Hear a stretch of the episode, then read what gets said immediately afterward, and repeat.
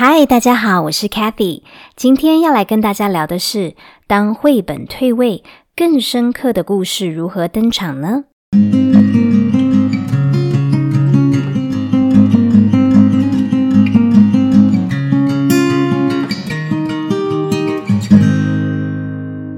眼尖的朋友应该已经发现，开启说故事这个 podcast 频道，目前一周大概推出两到三集，然后呢，每两集英文故事就会搭配一篇非故事的英文学习记录。其实 Kathy 啊，没有接受任何厂商赞助，所以这些心得都是我从带孩子们绘本课啊，或者是陪伴我自己儿子呃讲故事的一些心血。最近啊，儿子的阅读范围扩大很多，从绘本慢慢进化到漫画，再进化到简单的读本。当然，这是先从中文开始的啦。英文部分大概还在简单读本的阶段，但是对于一直在用英文绘本喂养他的我来说呢，就是一个新的挑战了。到底要不要介绍更深一点的故事给六岁多快要七岁的孩子听呢？我的答案是当然要啦，只是要该如何挑选，而且在英文的能力远远不及中文能力的状态下，到底我的儿子会适合看什么样的桥梁书呢？目前呢，我正在实验的方法有三个：第一个，延伸儿子之前熟悉的角色来找读本；第二个，用好玩的系列书籍逐步引导。第三个，先纯粹演给孩子听，演给孩子看，然后才带入绘本书籍。好，但是我这些都是还在实验中哦，只是跟大家分享分享。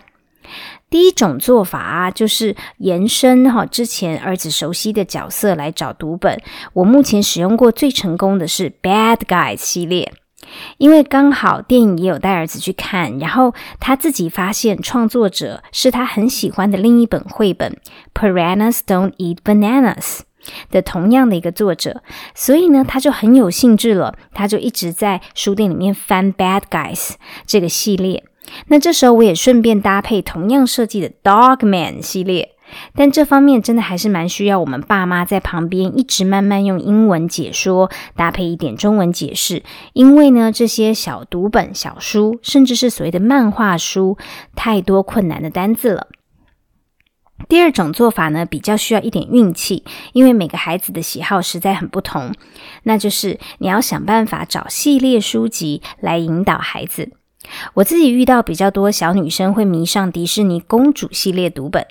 但是我儿子啊对公主系列还真的兴趣缺缺，倒是对恐龙加上魔法的相关故事比较感兴趣，所以目前 Dragon Masters 系列还勉强过得去。但是呢，因为之前我们看的第一集啊，它其实是中间的某一集开始，所以故事有点跳跃，衔接的不是很好，所以我可能要从第一本买起来给儿子看看，来试试看了。尝试的结果呢，我会再和大家分享哦。最后啊，第三种做法，爸妈要辛苦一点，那就是要先做功课，上网找到适合的故事书，先自己看完，消化吸收之后，在不经意的状态下，比如说吃晚餐的时候，跟孩子说：“嘿，我要跟你讲个故事哦。”这样子娓娓道来。